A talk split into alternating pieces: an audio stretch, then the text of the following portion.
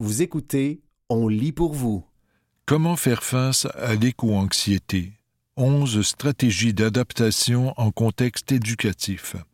Un texte de Marie-Hélène Desmarais, Réa Rock et Laura Sims, paru le 17 novembre 2022 dans la revue Éducation relative à l'environnement. Au cours des dernières années, la crise climatique, ses défis et ses conséquences interreliées, en particulier les événements météorologiques extrêmes, la perte de biodiversité, les inégalités persistantes et le rôle de l'éducation relative à l'environnement à cet effet ont fait de plus en plus l'objet de discussions sociétales. Les défis relatifs au changement climatique sont de plus en plus importants et préoccupent un nombre grandissant d'individus. Par ailleurs, la crise climatique est considérée comme la plus importante menace à la santé publique mondiale. C'est ainsi que les enjeux climatiques ont des impacts non seulement sur la planète et l'économie, mais aussi sur la santé physique et mentale de la population mondiale. Alors que certains ressentent une urgence d'agir et reconnaissent comme une responsabilité sociale le fait de prendre des actions concrètes dans l'espoir de gérer la crise, D'autres doutent encore que la crise climatique est bien réelle. Devant le peu d'actions mondiales concertées pour lutter contre les changements climatiques, il n'est pas surprenant de voir émerger des nouvelles formes d'émotions affectant directement la vie des individus et qui sont regroupées sous le terme éco-anxiété. C'est à cet aspect que cet article s'intéresse. D'abord, une brève définition de l'éco-anxiété sera présentée. Ensuite, onze stratégies d'adaptation en lien à l'éco-anxiété relative au changement climatique seront proposées de manière à outiller les personnes agissant dans le milieu scolaire à mieux intervenir auprès de leurs élèves. Finalement, un exemple d'enseignement à cet effet sera présenté. Mieux comprendre l'éco-anxiété. Le terme éco-anxiété a fait son apparition dans les écrits scientifiques très récemment pour désigner les émotions difficiles vécues par les individus conscients et craintifs d'un effondrement climatique, soit la peur que les changements climatiques dégradent la planète de manière irrémédiable. Bien que plusieurs termes et définitions soient proposés, L'éco-anxiété correspond généralement à un sentiment de détresse face au dérèglement des écosystèmes. Elle se situe entre la peur et l'angoisse, s'exprime par un sentiment de perte de confiance envers l'environnement écologique et peut trouver écho dans la crainte de se retrouver désemparé, saisi par un état de détresse agissant de manière lancinante. L'éco-anxiété englobe donc une variété d'émotions difficiles comme des inquiétudes, de la peur, du désespoir et de l'impuissance. Ces émotions sont généralement causées par le fait que les actions individuelles actuelles, bien que pertinentes et nécessaires, n'ont pas les effets espérés par la personne qui les mène. De plus, elles apparaissent généralement lorsqu'une personne devient plus informée sur les impacts des changements climatiques à l'échelle planétaire et qu'elle réalise qu'il reste peu de temps pour agir. Cette forme d'anxiété est complexe puisque la crise climatique et tous ses défis interreliés représentent une menace dans un futur plus ou moins rapproché pour laquelle les stratégies d'adaptation au stress habituel ont peu d'impact. Effectivement, les stratégies d'adaptation au stress visent généralement à gérer une situation immédiate ou à très court terme. Dans le cas des changements climatiques, les actions individuelles conduites sur le champ ont peu d'impact sur le long terme et donc soulagent peu la personne éco-anxieuse. Ainsi, il est donc primordial de s'intéresser à des stratégies d'adaptation qui visent explicitement à intervenir sur l'éco-anxiété. Onze stratégies d'adaptation à mettre en œuvre. Considérant que la crise climatique est la plus importante que nous vivons actuellement. Il importe que les acteurs du milieu éducatif soient mieux outillés pour l'aborder. En effet, il est important de se rappeler que le simple fait d'être informé sur les enjeux climatiques peut mener à l'éco-anxiété. Il est donc primordial d'être outillé pour gérer cette éco-anxiété. C'est pourquoi Onze stratégies d'adaptation spécifiques à l'éco-anxiété seront ici présentées selon trois axes prioritaires les émotions, le problème et la signification. Vous écoutez Comment faire face à l'éco-anxiété Onze stratégies d'adaptation en contexte éducatif. Un texte de Marie-Hélène Desmarais, Réa Rock et Laura Sims, paru le 17 novembre 2022 dans la revue Éducation relative à l'environnement. Stratégie d'adaptation axée sur les émotions. Les stratégies d'adaptation axées sur les émotions s'intéressent à la régulation des émotions difficiles qui émanent de la situation d'impuissance face au changement climatique. Ces stratégies permettent à la personne éco-anxieuse de nommer et de comprendre ses émotions et de reconnaître leur légitimité. En ce sens, il faut, premièrement, offrir des occasions aux personnes d'explorer leurs émotions tant de manière individuelle qu'en groupe. Il importe ici de reconnaître que ce n'est pas un exercice facile et il faut souligner et féliciter le courage de ceux et celles qui acceptent d'examiner et de partager ces émotions difficiles. Deuxièmement, il faut rappeler aux personnes que leurs émotions sont normales et que ce qu'elles vivent est justifié. Cette validation de l'expérience est nécessaire pour leur permettre de mieux gérer leur éco-anxiété et de s'adapter. Cela peut les aider également à donner un sens à leur expérience, ce qui est un vecteur d'engagement important.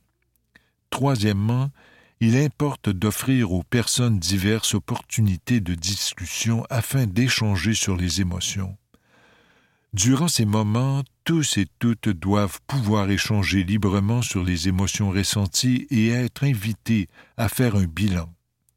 Quatrièmement, il est nécessaire que les personnes qui animent les échanges offrent des opportunités aux personnes participantes de prendre soin d'elles-mêmes et de respecter les occasions où elles sentent le besoin d'aller à l'extérieur. La pleine conscience est souvent utilisée en guise d'écothérapie, puisqu'elle aide à se centrer dans l'ici et maintenant et à prendre conscience des émotions vécues. À cet effet, les recherches dans le domaine de la psychologie montrent que ces stratégies d'adaptation liées aux émotions contribuent à une bonne santé mentale, augmentent la concentration et stimulent la créativité. Stratégie d'adaptation axées sur les problèmes. Les stratégies d'adaptation axées sur les problèmes encouragent les élèves à agir. La prise d'action offre une perception de contrôle sur un problème et contribue à la réduction de l'anxiété. Puisque la crise climatique est un phénomène complexe et d'ampleur, les actions individuelles ont un effet limité. Il est alors nécessaire de reconnaître cette limite et de l'accepter. Ainsi, la première stratégie centrée sur les problèmes associés à la crise climatique consiste à décomposer ceux-ci et à identifier des pistes d'action concrètes et réalistes. Ces actions, aussi simples que possible, visent à augmenter le sentiment d'auto-efficacité des personnes pour réduire leur anxiété. La deuxième stratégie est d'informer les personnes. Il s'agit ici de leur offrir de l'information de qualité, à jour et vulgarisée, de manière à ce qu'elle puisse bien la saisir. Lorsqu'une menace n'est pas suffisamment comprise, elle peut être source d'anxiété, alors que lorsqu'on en saisit les principaux aspects, il est plus simple de s'engager puisque l'on comprend où et comment il est possible d'agir. Enfin, la troisième stratégie, axée sur les problèmes, correspond à offrir des occasions aux personnes de poser des actions concrètes locales de manière individuelle ou collective.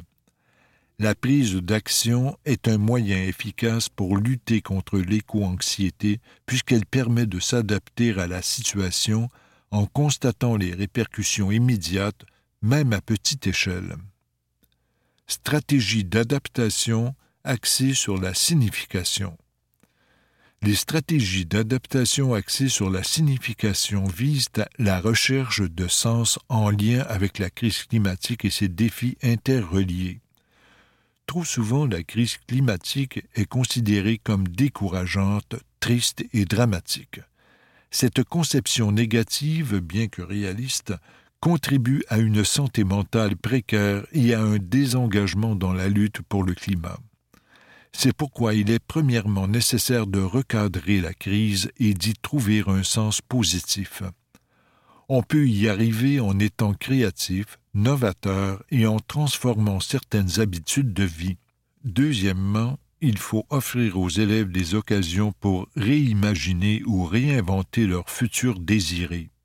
Il faut leur donner des opportunités de rêver à ce que peut représenter un avenir durable et positif. Il s'agit en fait d'une forme de visualisation d'un idéal à atteindre, une technique efficace pour réduire l'anxiété. Troisièmement, il est important de fournir des exemples positifs aux élèves de manière à les inspirer. Ces exemples peuvent porter sur des actions locales durables ou sur les actions d'activistes environnementaux inspirants comme Greta Thunberg. Ils peuvent contribuer à garder espoir et favoriser l'engagement dans la lutte environnementale.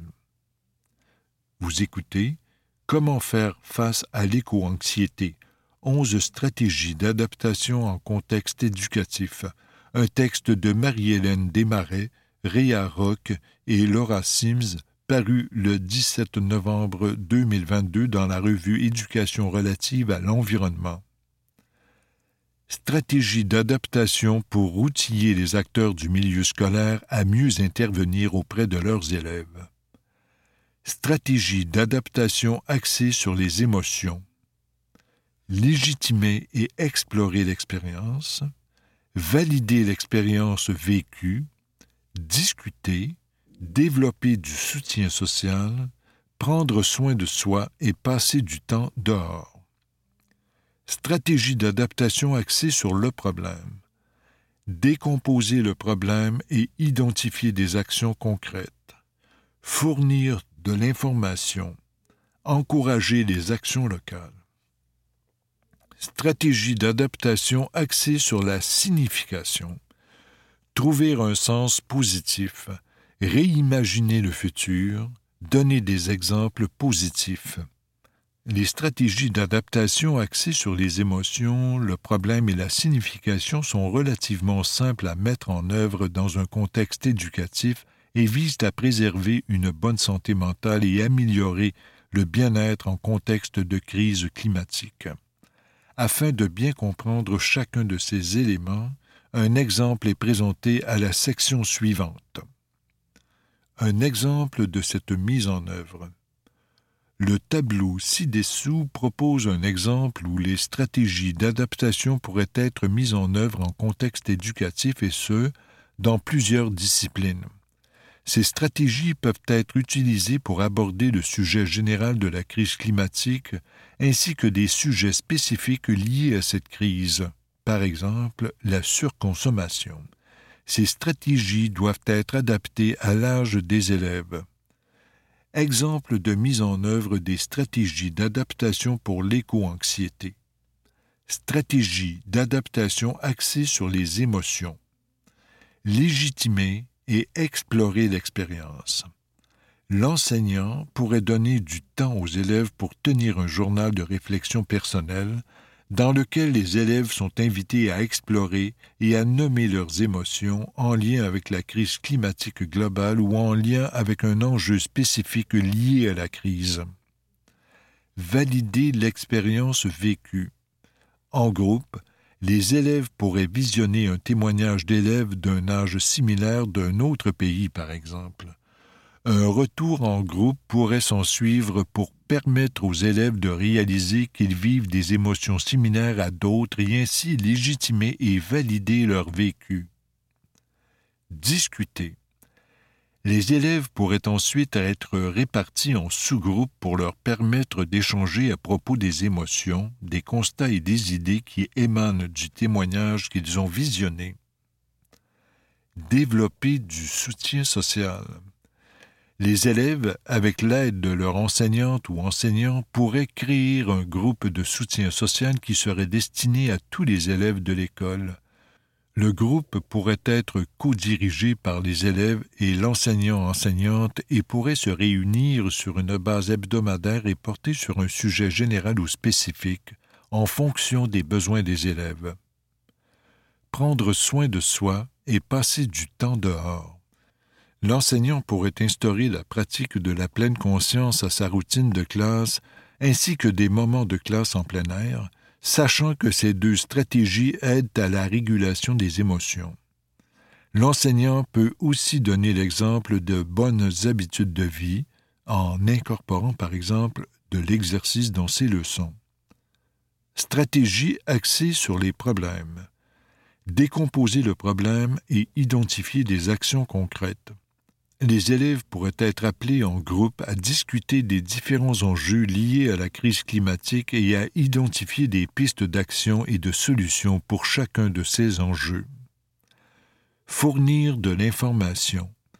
Les élèves pourraient être invités à faire une recherche et à présenter à la classe les dernières informations sur la crise climatique ou sur un sujet lié, par exemple le capitalisme, à les expliquer, puis à les vulgariser encourager les actions locales. Les élèves pourraient réfléchir à des actions concrètes pour encourager des changements écologiques à l'école, par exemple un programme de compostage ou un jardin communautaire, et ensuite passer à l'action. Stratégie axée sur la signification. Trouver un sens positif, l'enseignant pourrait mettre les élèves au défi de réfléchir à une conséquence positive de la crise climatique dans leur vie. Ces derniers pourraient découvrir que la crise climatique, de par leur engagement pour le climat, les a rapprochés de leur père. Réimaginer le futur. Une discussion pourrait avoir lieu sur les souhaits et désirs des élèves pour construire un avenir sain et heureux. Pour concrétiser cet avenir, les élèves peuvent imaginer ce futur et le décrire à l'aide de leurs cinq sens. Donner des exemples positifs. Les élèves pourraient partager chaque semaine un exemple inspirant de lutte au changement climatique, que ce soit une action réalisée par quelqu'un de leur entourage ou par une personne qu'ils admirent. Conclusion. Il semble donc que pour lutter adéquatement contre les changements climatiques, les acteurs des milieux scolaires aient un rôle de premier plan à jouer. Pour exercer efficacement ce rôle, ces derniers doivent poursuivre leurs efforts de sensibilisation, d'information et d'éducation sur les enjeux climatiques et l'urgence d'agir ils doivent mettre en œuvre des stratégies pédagogiques qui valorisent le développement de la pensée critique et de l'action citoyenne. Toutefois, ils doivent être conscients que l'éducation au changement climatique peut causer de l'anxiété. Bien que l'éco-anxiété soit un problème sérieux pouvant causer des effets indésirables sur la santé mentale, elle est aussi un vecteur de changement dans la lutte pour le changement climatique. Cela dit, trop d'anxiété pourrait paralyser les individus qui en sont atteints et trop peu d'éco-anxiété pourrait causer un désengagement de la lutte au changement climatique. Il apparaît alors qu'il faut apprendre à vivre avec un certain degré d'éco-anxiété pour s'y engager adéquatement. C'est pour cette raison que les différents acteurs du milieu scolaire doivent être mieux outillés pour intervenir auprès de leurs élèves éco-anxieux. Les onze stratégies d'adaptation proposées dans cet article peuvent être un élément de réponse, tout en reconnaissant que la lutte au changement climatique est loin d'être simple et qu'elle interpelle de façon urgente des transformations majeures au sein de nos sociétés. C'était Comment faire face à l'éco-anxiété? Onze stratégies d'adaptation en contexte éducatif. Un texte de Marie-Hélène Desmarais, Réa Rock et Laura Sims, paru le 17 novembre 2022 dans la revue Éducation relative à l'environnement. Ma fille, tu feras quoi une fois grande? Un texte d'Anne-Marie Soucy paru le 28 juin 2023 dans la presse. Combien de fois ai-je entendu cette sempiternelle question dans mon enfance? Malgré le temps passé à jouer à la maîtresse d'école avec mes peluches, dans mon fort intérieur, je désirais être actrice. Fantasque, idéaliste, romantique, je rêvais, entre autres, de jouer ces grandes héroïnes qui me fascinaient, cherchant éperdument à combler l'ennui, basculant dans l'illusion. Sans surprise, ces rêves d'enfant finissent par tarir proportionnellement à l'accroissement de la raison qui vient avec l'âge. Une vocation. Voilà le remède à la mélancolie qui m'habitait. Je voulais exercer un travail qui allait donner un sens à ma vie, une profession qui a une âme. Il a fallu une rencontre pour éveiller en moi l'idée d'enseigner. Jamais au secondaire je n'y arriverai pas. Les élèves sont intenables, m'étais-je écrié. Essaye au moins, si tu veux vraiment avoir un impact. Et tu as le cœur qu'il faut, m'avait-on répondu. Je me suis donc lancé dans cette aventure, et non sans peine, j'ai décidé de la poursuivre. Le plus étonnant est que ce jeu d'acteur, je l'ai retrouvé. Je le fais tous les jours. Les élèves ne sont pas faciles à gérer, tu n'as qu'à revêtir un rôle. Tu créeras ainsi ta carapace, m'avait-on conseillé. C'est donc devenu mon quotidien. Humoriste, éducatrice, parfois philosophe, ce dernier, c'est mon rôle préféré. Il est si gratifiant de voir les yeux de mes élèves s'écarquiller lorsque j'ai éveillé leur intérêt et de façonner leurs pensées. À travers mon enseignement et mon expérience, ils cherchent des conseils, des espoirs. J'aurais voulu être professeur de vie, avouait l'écrivain Jacques Salomé d'un ton un peu navré. Pour moi, ce métier n'est pas à inventer. Il existe déjà. Je n'ai plus de prénom. Ils m'ont appris à aimer mon patronyme, ces enfants. Madame Souci.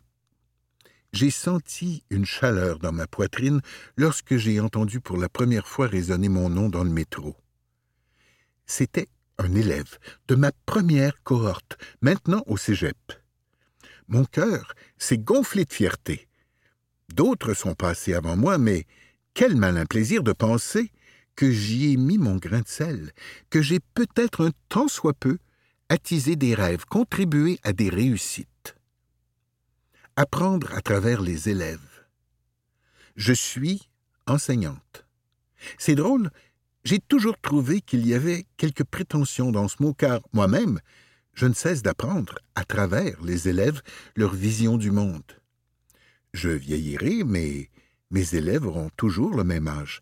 C'est à la fois angoissant et excitant d'accepter qu'il faille constamment se réinventer. Je ne gère pas une multinationale, ma fierté ne se mesure pas en termes de millions de dollars générés, mais dans l'éclat de compréhension d'un regard. Moi, c'est comme si j'étais première ministre, avait dit un jour une collègue maintenant retraitée. Le monde de l'éducation demeure un peu à part. Il est le socle sur lequel une société se fonde. Nous sommes les premiers au front, les premiers à tracer les sentiers, les carrières, c'est la beauté et la singularité de ce métier. C'est exigeant, enseigner, le mot est faible. Je me discipline à adopter de saines habitudes de vie, car une centaine de jeunes êtres en croissance dépendent en partie de moi. Ils méritent que j'ai toute mon énergie lorsque je donne mon spectacle. Oui, cette profession sera toujours une vocation. C'est exigeant, enseigner, et nul mépris pour tous les emplois qu'ils sont aussi. Je veux simplement dire que c'est exigeant, mais ô combien grand. C'était Ma fille, tu feras quoi une fois grande? Un texte d'Anne-Marie Soucy, paru le 28 juin 2023 dans La Presse.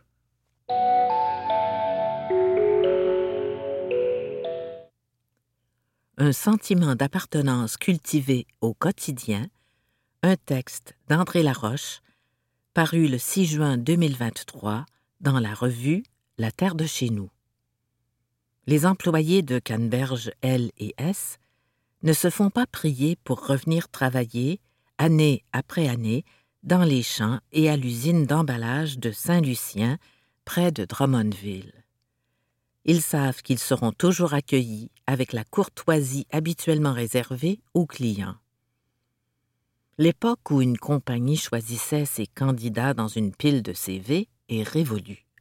Aujourd'hui, elle doit savoir vendre sa culture d'entreprise, sa vision et ses avantages, croit Robin Deschênes, directeur des ressources humaines de cette entreprise agricole de la région de Drummondville. Canneberge LS produit entre 10 et 12 millions de livres de canneberge par année.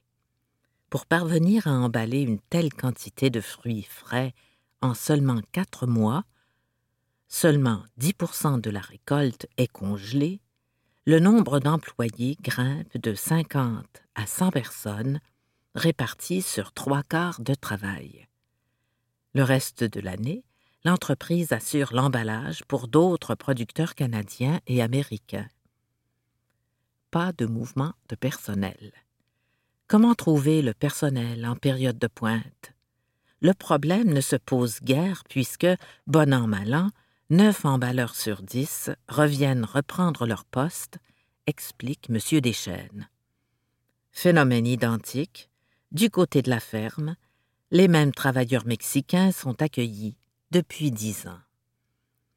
Nous n'avons pratiquement pas de mouvement de personnel, souligne le directeur des ressources humaines qui est en poste depuis deux ans et qui salue le bon travail de sa prédécesseur. Nous nous préoccupons de cultiver un sentiment d'appartenance, même en basse saison. Nos travailleurs ne sont pas traités comme de simples numéros. Ainsi, les employés sont invités à des fêtes et à des événements sociaux tous les mois. Au programme, buffet, bar, musique et tirage, tout au long de l'année, ils reçoivent aussi des petits cadeaux à la maison. Les travailleurs étrangers sont aussi accueillis à bras ouverts dès leur arrivée par le directeur des ressources humaines, et ce, même en pleine nuit. J'ai œuvré en hôtellerie et en restauration pendant vingt ans. J'applique les mêmes standards d'hospitalité et de service à la clientèle avec nos employés que je le faisais à l'époque avec mes clients, affirme M. Deschênes, qui a porté une attention particulière au confort des habitations destinées aux ouvriers étrangers. Quoi qu'il arrive, nous sommes là pour eux, affirme-t-il. C'était un sentiment d'appartenance cultivé au quotidien, un texte d'André Laroche, paru le 6 juin 2023 dans la revue La Terre de chez nous.